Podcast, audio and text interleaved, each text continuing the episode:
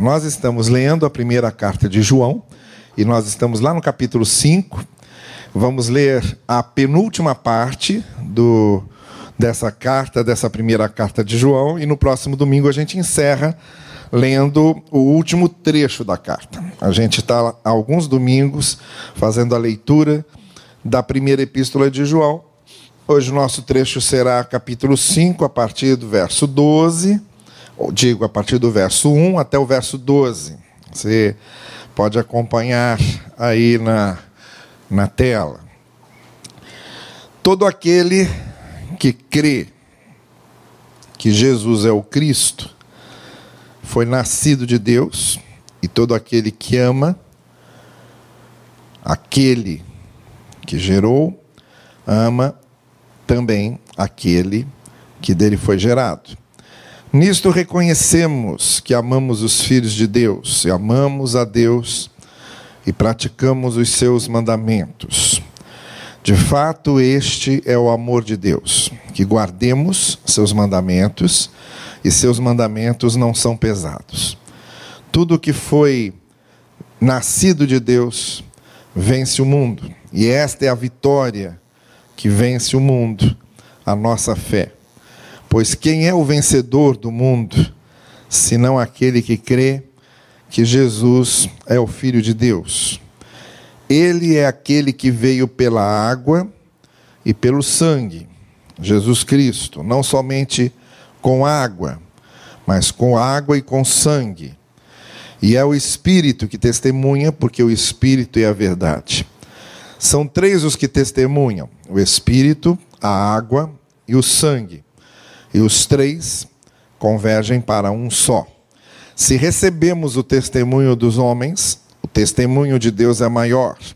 Esse é o testemunho que Deus deu a respeito do seu filho. Quem crê no Filho de Deus tem em si mesmo o testemunho. Quem não crê em Deus faz dele um mentiroso, porque não crê no testemunho que Deus dá a respeito do seu filho. E este é o testemunho Deus nos deu vida eterna. E esta vida está no seu Filho. Quem tem o Filho tem a vida. Quem não tem o Filho de Deus não tem a vida. Que o Senhor possa abençoar a leitura da Sua palavra e falar assim aos nossos corações. Olha, há algumas coisas aqui nesse texto que eu já gostaria de deixar claro. Então, antes de nós é, vermos aqui as lições que podemos aplicar para as nossas vidas, eu preciso explicar algumas coisas para que o texto fique bem claro. A gente é, tropeça nessa leitura muitas vezes porque há certas coisas que nos parecem muito obscuras para a nossa compreensão. Por exemplo, nessa parte do versículo 6 até o versículo 8, em que João fala de Jesus Cristo vindo pela água e pelo sangue, e depois ele voltando a dizer que há três testemunhas: o Espírito, a água e o sangue. E a gente fica perguntando, mas que será isso? O que, que João está querendo dizer? Que Jesus veio pela água e que Jesus veio pelo sangue? E como é que é isso que eu não consigo entender isso? Outra coisa que João, outro, outra expressão que João usa aqui é a expressão nascido de Deus. Em algumas outras versões, gerado de Deus. E a gente fica pensando, afinal de contas, o que, que é ter nascido de Deus, o que, que é experimentar esse ser nascido de Deus, o que é que João está querendo dizer com isso. Então, eu queria só é, retomar uma coisa importantíssima que nós vimos aqui em alguns outros momentos da exposição dessa carta, que nos ajuda a compreender aqui também. Eu disse a vocês que João está falando sobre fé, e sobre amor. São os dois temas da sua carta. Só que ele não faz como nós fazemos hoje, porque ele está num outro tempo. Ele está aí dois mil anos atrás, numa outra cultura, é um autor do Oriente Médio, é um autor judeu, com a mentalidade não só da sua época, mas da sua cultura. Então ele não escreve como nós escrevemos hoje. Ele não escreve como você faz a redação do Enem. Ele não escreve como você faz a, a, redação do vestibular, que tem aquelas regras, não é? E uma das regras é, por exemplo, é, diga o que você tem a dizer e depois passe para o outro ponto. Termine de dizer o que você disse no outro ponto e depois passe para o terceiro. E vá criando assim a sua linha argumentativa. O estilo de João é outro. João começa falando de fé, depois ele fala de amor, depois ele volta a falar de fé, depois ele fala de amor, e aí você pergunta, mas por que, que ele não falou tudo que ele tem para falar sobre fé e depois fala tudo pra, sobre o amor e fica mais fácil para a gente ler? Por que isso? Porque não é o estilo dele.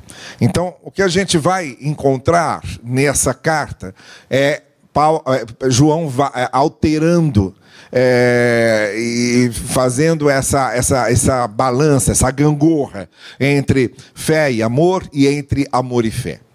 Quando ele fala de fé, o interesse dele é alertar os seus leitores a respeito de um pensamento que se tornara muito perigoso e ameaçador para a fé cristã no primeiro século, que era o tempo dele, que era aquele que dizia que Jesus Cristo não veio em corpo.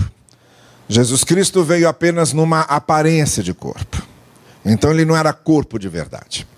E aí a gente já percebe que quando João começa a sua carta, ele diz: Olha, nós o tocamos, nós o vimos, nós o contemplamos, nós o apalpamos com nossas mãos. Porque ele está querendo mostrar que Jesus veio realmente em corpo. E uma das coisas que João alerta a respeito disso é que quando nós não entendemos a vinda de Jesus em corpo, nós automaticamente também não podemos compreender a redenção, porque a redenção depende essencialmente de Jesus ter corpo. Jesus morreu na cruz por nós, ninguém morre sem ser corpo. Jesus derramou o seu sangue por nós, ninguém derrama seu sangue sem corpo. O sangue de Jesus nos purifica de todo pecado. Sangue não pode purificar se não for sangue de verdade, se não é sangue do corpo. Então o que João está dizendo é o seguinte: ou a gente primeiro aceita essa esse pressuposto de Jesus ser realmente, ter vindo realmente encarnado, a, a, afirmação da encarnação ser uma verdade, e Jesus ter sido o corpo autêntico, ou se a gente nega isso aqui, a gente vai negar tudo que tem a respeito da redenção depois. Essa era a grande preocupação de João. E o que ele diz aqui sobre Jesus ter vindo pela água e pelo sangue tem exatamente a ver com isso. Porque o que alguns deles diziam é que, na hora em que Jesus foi batizado, quando aparece a voz, não é? A voz fala lá na narrativa de Mateus, na narrativa de Marcos, na narrativa de Lucas, na hora do batismo de João, uma de Jesus por João Batista, uma voz no céu diz: "Este é o meu filho em quem eu me alegro". Foi ali, a partir dali, que Jesus começou o seu ministério pela água. Ele foi batizado, e aí começa a pregar. É assim que a gente vê nos evangelhos. Até os 30 anos, Jesus Cristo teve lá uma vida comum, normal, como qualquer outra pessoa. A partir do seu batismo, ele dá início ao seu ministério. Então ele vem pela água. E termina o seu ministério na cruz, dando a sua vida por nós. Então ele veio também pelo sangue. E tudo isso conduzido pelo Espírito de Deus. Então, essas são as três testemunhas da qual, das quais João está falando. Olha, estão três coisas aí que testemunham o que Jesus veio fazer. Primeiro, o Espírito de Deus, que conduziu tudo isso. Segundo, a água. Ele começa, a partir do seu batismo, a realizar o seu ministério. E terceiro, o sangue. Ele encerra o seu ministério termina o seu trabalho morrendo por nós e derramando seu sangue por nós. Então era mais uma maneira de João reafirmar a importância de crermos em Jesus Cristo como vindo em carne, em sangue, encarnado e dando a sua vida por nós e sendo nosso redentor. Por isso é importante que ele diga a hora. Ele veio pela água, ele veio pelo sangue e o Espírito estava conduzindo tudo isso. A outra coisa sobre ser nascido está muito ligado ao próprio autor, que é João, o autor dessa primeira carta, que é o autor do Evangelho. E no Evangelho, João já havia narrado a conversa de Jesus com Nicodemos, em que Jesus diz a Nicodemos: Olha, quem não nascer de novo não pode ver o reino. E aí Nicodemos perguntou justamente isso que muitos perguntam quando vem essa expressão, nascido de Deus. O que é nascido de Deus? Como é que é nascer de Deus? E quando Jesus fala em nascer de novo, Nicodemos pergunta: Mas como é que eu posso nascer de novo? Eu posso, tenho que voltar para o ventre da minha mãe? Tenho que me tornar de novo um feto? Tenho que de novo ficar no útero e voltar a ter um parto? É isso que significa nascer de novo? E aí Jesus Cristo responde: olha, o que eu estou falando agora não tem a ver com nada físico, tem a ver com algo que a gente experimenta. E o que eu estou dizendo de Jesus a Nicodemos é que a experiência de fé com o reino de Deus, a experiência de fé com o evangelho, ela é tão profunda, ela é tão transformadora, ela é tão abrangente, ela é tão marcante, que é como se a pessoa estivesse nascendo de novo. O apóstolo Paulo vai compreender bem isso quando ele, em Coríntios, escreve: Olha, aquele que está em Cristo e que teve essa experiência de transformação, que teve essa experiência profunda de fé, que teve essa experiência abrangente e marcante com o Senhor Jesus, é nova criatura, nasceu de novo. As coisas velhas já passaram e tudo agora é novo na sua vida, tudo está renovado. É como se ele tivesse nascido outra vez. É disso que João está falando, é o mesmo que relatou lá o, o diálogo com Nicodemos, é o mesmo escritor. Ele só está dando nessa carta uma continuidade àquilo que ele já tinha escrito no Evangelho.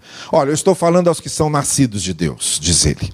Vocês que são nascidos de Deus, que tiveram essa experiência profunda de fé que foram transformados nessa experiência de fé e que têm uma nova vida e que é como se vocês tivessem nascido de novo, é com vocês que eu estou falando aqui. Então é isso que ele quer dizer sobre nascer de novo ou ser nascido de Deus. E por que é que ele está dizendo isso?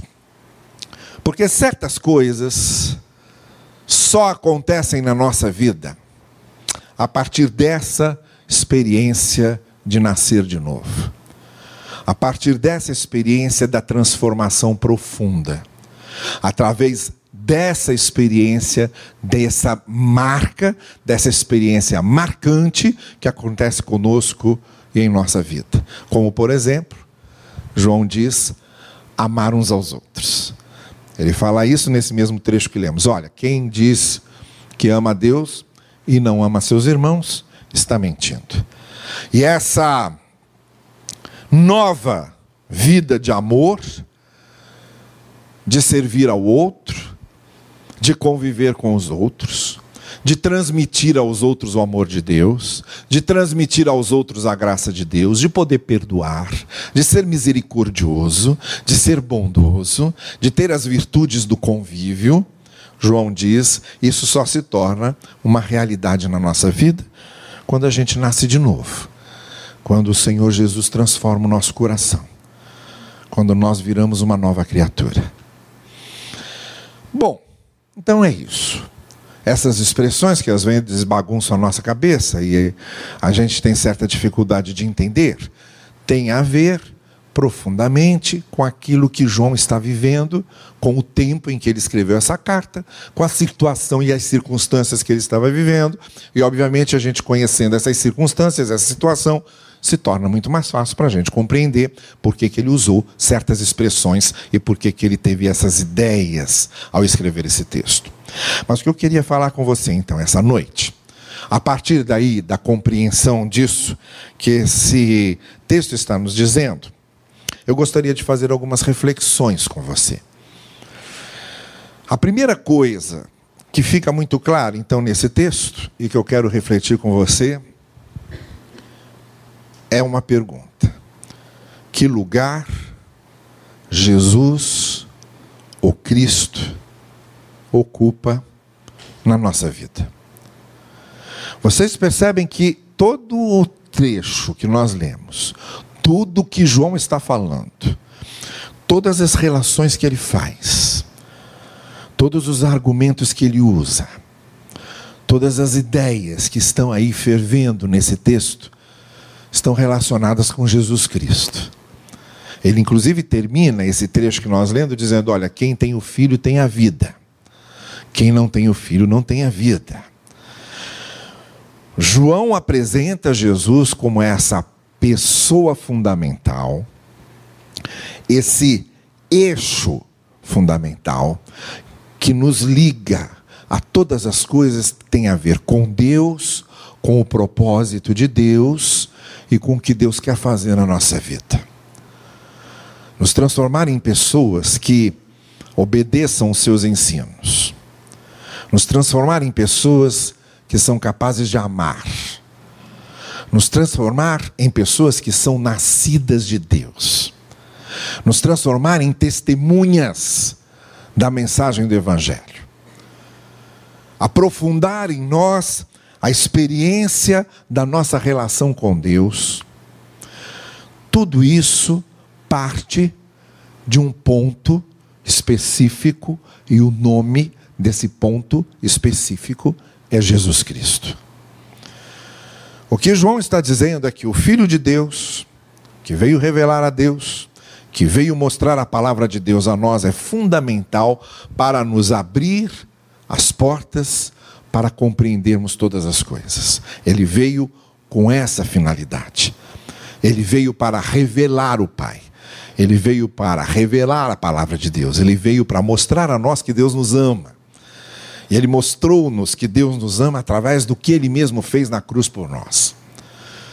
Então é uma questão de nós pararmos e perguntarmos: se Jesus é tão fundamental, é um eixo tão central, é um eixo insubstituível, é um eixo primordial para que essas coisas aconteçam, é aquilo que nos leva a Deus e traz Deus a nós.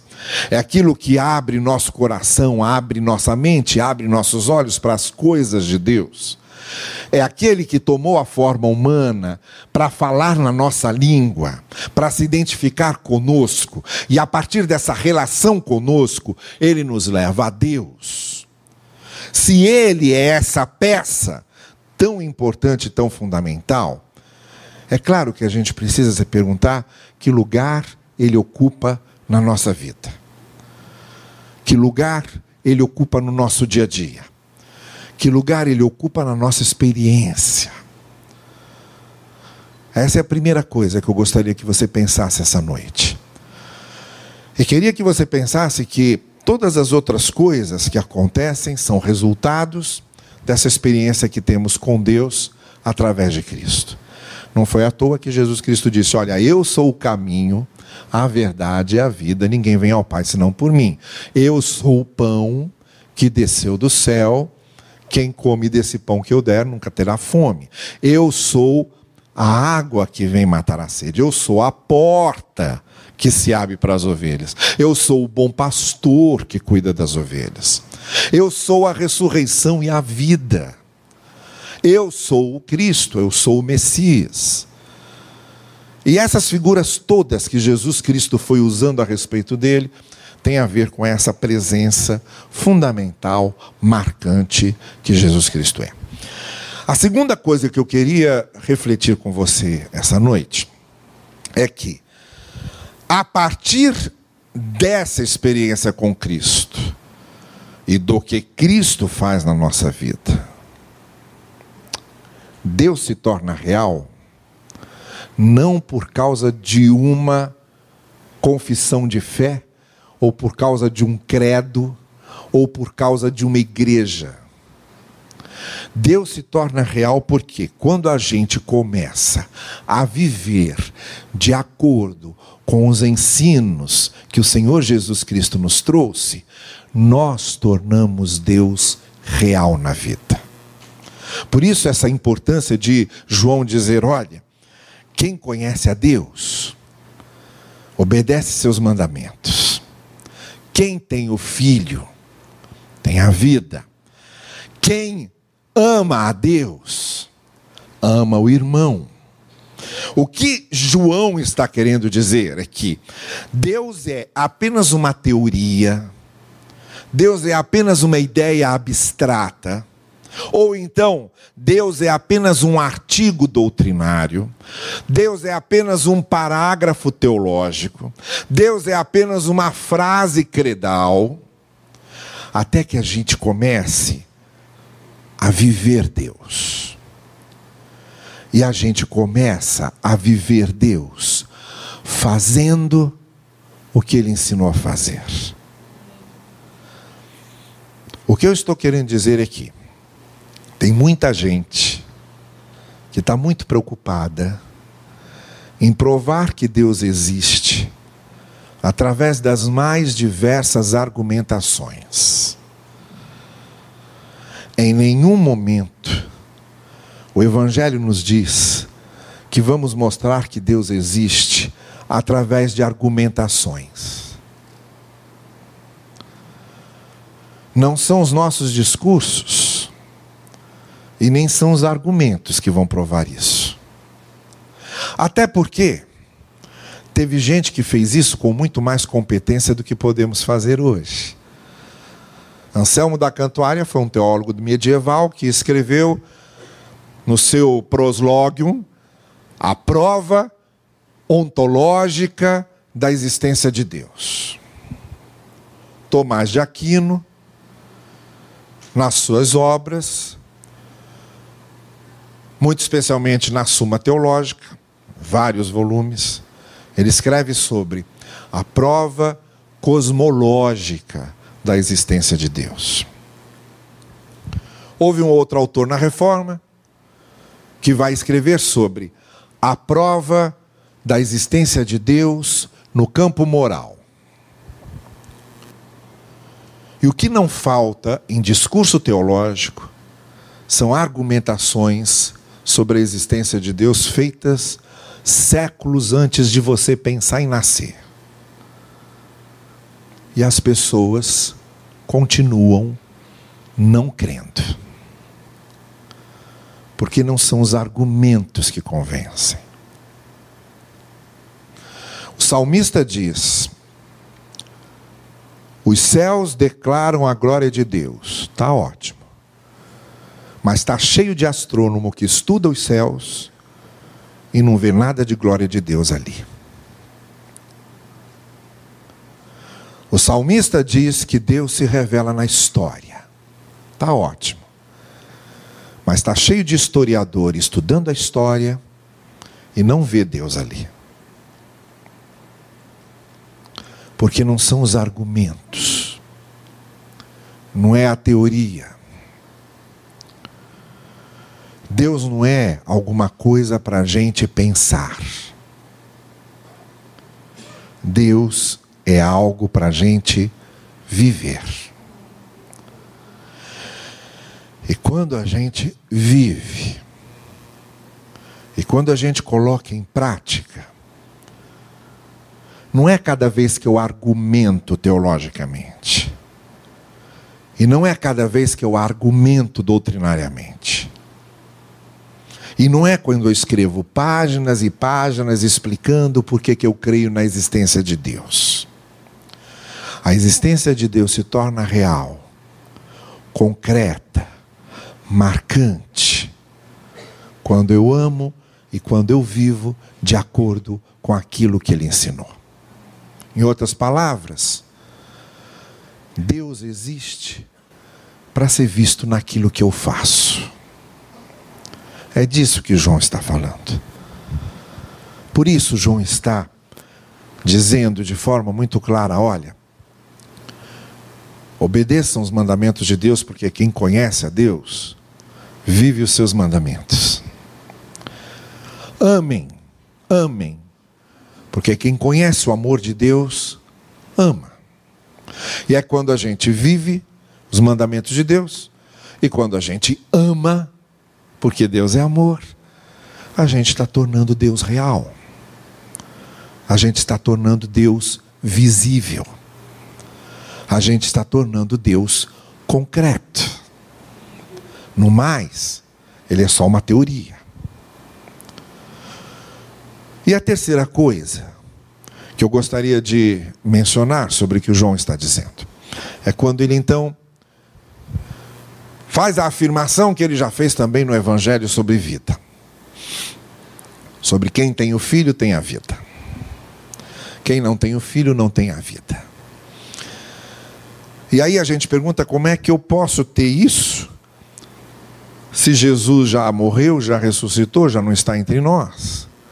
Como é esse negócio de ter o filho? Como é esse negócio de ter o filho para ter a vida? E aí a gente apela de novo para uma outra coisa que João falou antes no seu evangelho, o que ele está escrevendo nessa carta, muita coisa do que ele está escrevendo nessa carta é uma continuidade do que ele já escreveu lá no Evangelho. É o mesmo autor. E lá no Evangelho, Jesus Cristo diz aos seus discípulos: Eu vim para que vocês tenham vida. Eu vim para que vocês tenham vida. João capítulo 10, versículo 11. Eu vim para que vocês tenham vida. Então, aí, para quando a gente pergunta para que tudo isso, para que, que Jesus nasceu? Foi para que nós tenhamos vida. Para que, que Jesus falou o que ele disse? Foi para que a gente tenha vida. Porque foi que Jesus morreu? Foi para que a gente tenha vida. Porque foi que Jesus ressuscitou? Foi para que a gente tenha vida. Jesus veio para que nós tenhamos vida. Por isso, que eu costumo dizer, e às vezes as pessoas costumam estranhar quando eu digo: Jesus não fundou nenhuma religião. Nenhuma religião. Jesus não fundou nenhuma igreja. Jesus não fundou a igreja católica. Jesus não fundou a igreja anglicana. Jesus não fundou a igreja luterana, Jesus não fundou a igreja presbiteriana, Jesus não fundou a igreja metodista. Imaginem, Jesus não fundou nem a igreja batista. Jesus não fundou nenhuma igreja, porque Jesus não veio para organizar uma instituição, porque não é a instituição que dá vida, a instituição dá testemunho da vida, a igreja dá testemunho da vida, mas é Jesus que dá vida. Não adianta se agregar a uma instituição e não adianta se agregar a uma igreja para conseguir vida dessa instituição ou vida dessa igreja, porque não é a igreja que dá vida. Não é uma religião institucional que dá vida. Quem dá vida é Jesus. Jesus veio para isso, para fazer a gente viver. Agora, quer ver outra coisa interessante? É a palavra que Jesus usa. Jesus não falava português. A gente lê o que Jesus disse em português porque foi traduzido. Jesus falava hebraico, que era a língua do seu povo, ele era judeu. Jesus falava aramaico, que era uma língua que nasceu da mistura do hebraico com algumas outras. E Jesus falava grego, que era o inglês da época. Os romanos dominavam politicamente o mundo, mas a cultura grega é que imperava. E todo mundo falava grego para poder se entender. Em Israel falavam hebraico. E em relação aos romanos falavam latim. O Novo Testamento foi escrito em grego. Se hoje você quiser ser lido no mundo inteiro, você escreve em inglês. Se você não quiser ser lido, você escreve em português. Mas se quiser ser lido, você escreve em inglês. Aí em qualquer lugar do mundo vão ler você. O Novo Testamento foi escrito em grego para ser lido por qualquer pessoa. E a palavra vida que Jesus usa e que é usada no texto bíblico, no texto do Novo Testamento, não é a palavra bios. Porque o grego tem duas palavras para vida. Em português a gente só tem uma.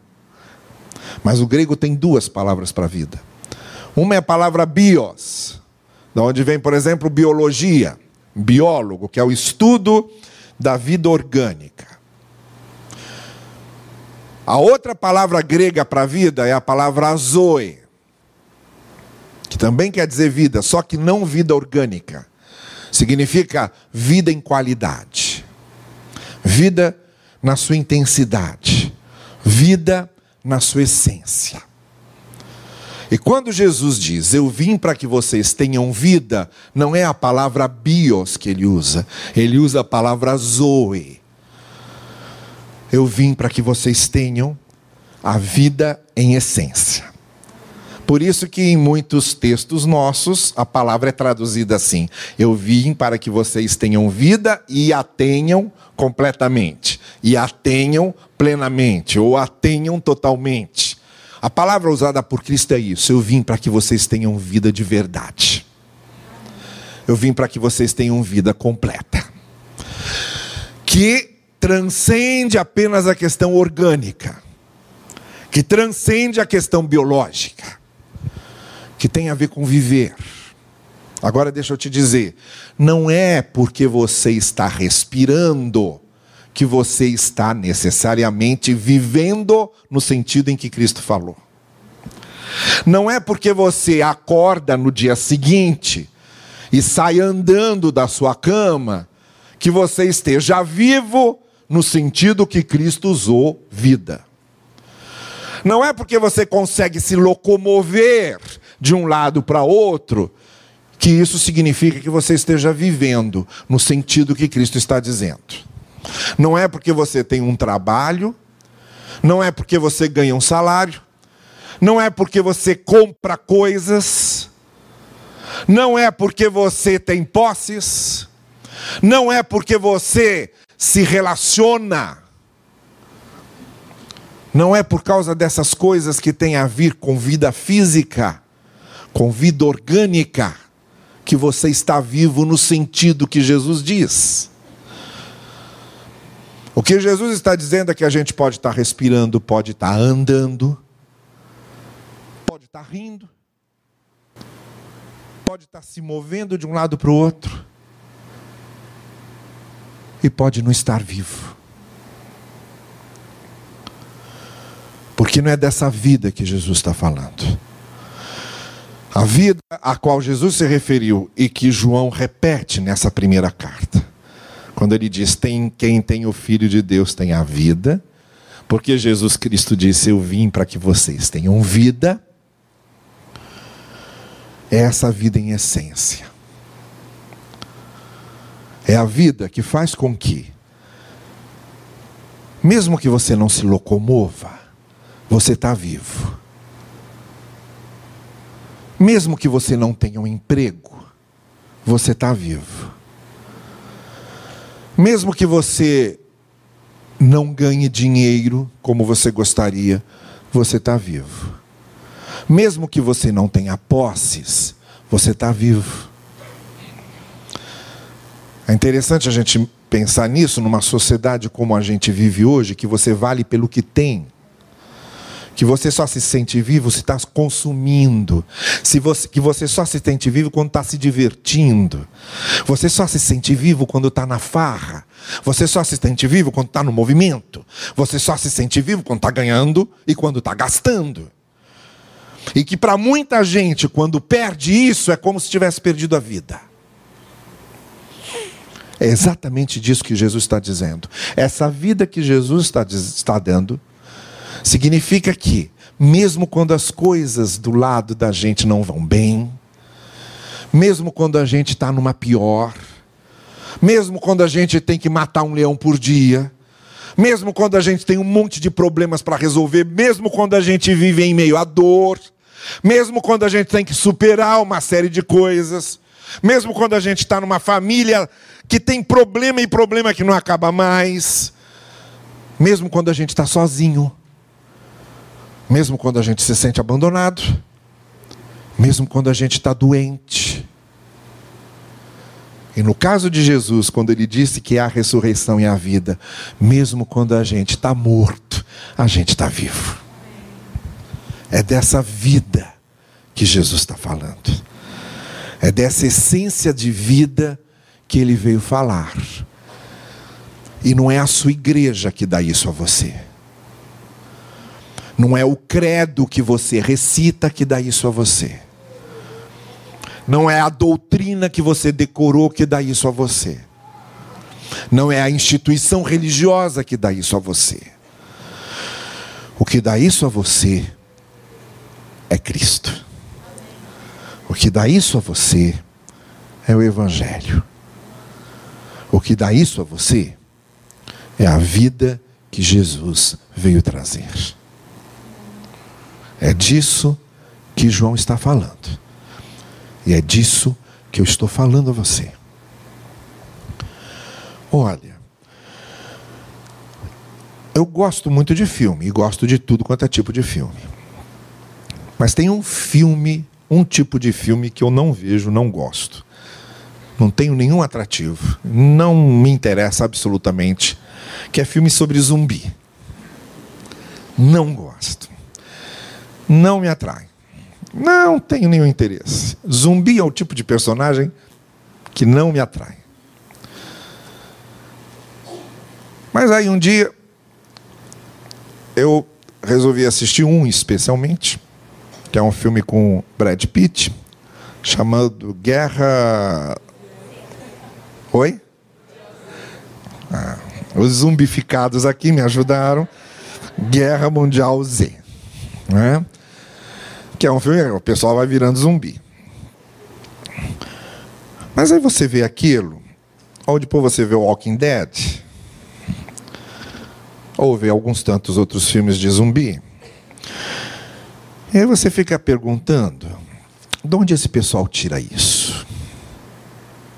Que simbologia é essa?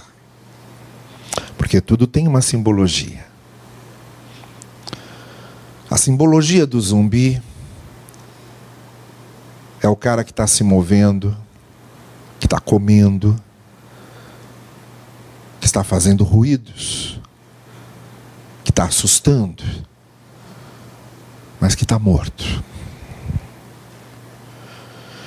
A filosofia do zumbi é que ele acha que está vivo, mas ele está morto. A nossa sociedade é uma sociedade de zumbis. Uma grande parte dela acha que está viva. Acha que está vivendo. Acha que isso é vida. E a grande contramensagem que o Evangelho prega é exatamente essa. Cuidado. Porque vida não é o que vocês acham que é vida. Vida é muito mais que isso. E a gente se abraça à pseudo-vida e se abraça à sombra de vida achando que é vida de verdade. Igual o menino, que o pai foi para a guerra. O menino nasceu enquanto o pai estava na guerra.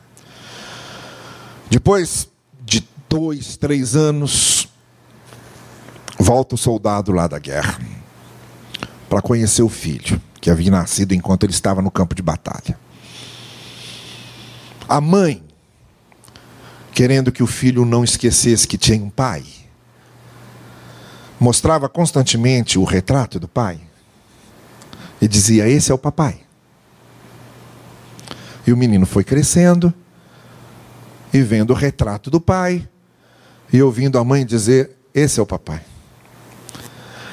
Até que o soldado volta da guerra, chega em casa, aquela festa para recebê-lo a mãe vira para o filho e diz: Vai lá dar um abraço no papai. O menino sai andando, vai até a estante, pega o porta-retrato e abraça o porta-retrato. É o papai. Uma grande parte de nós está abraçada num porta-retrato a gente tem a pessoa de verdade A gente pode abraçar a pessoa de verdade e a gente continua abraçando o porta-retrato. A gente tem Cristo e a gente tem a vida que Cristo trouxe.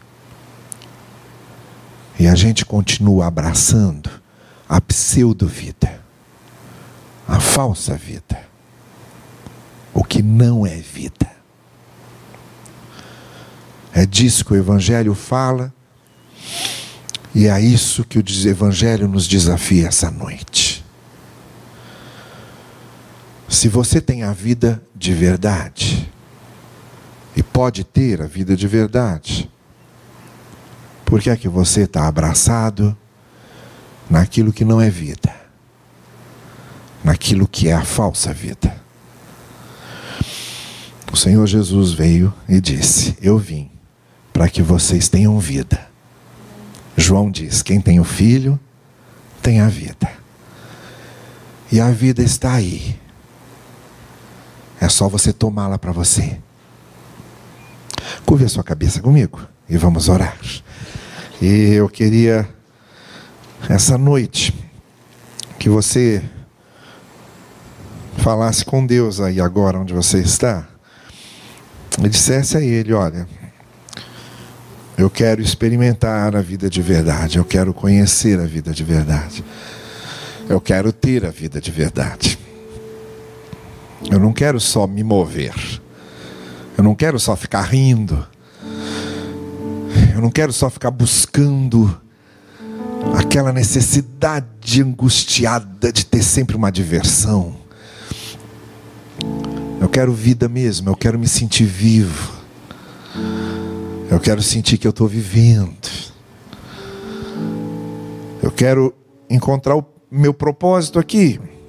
Para que, que eu estou aqui? Eu quero conhecer a vida de verdade. E nessa noite eu quero pedir a você que acerte isso com Deus, tá bem?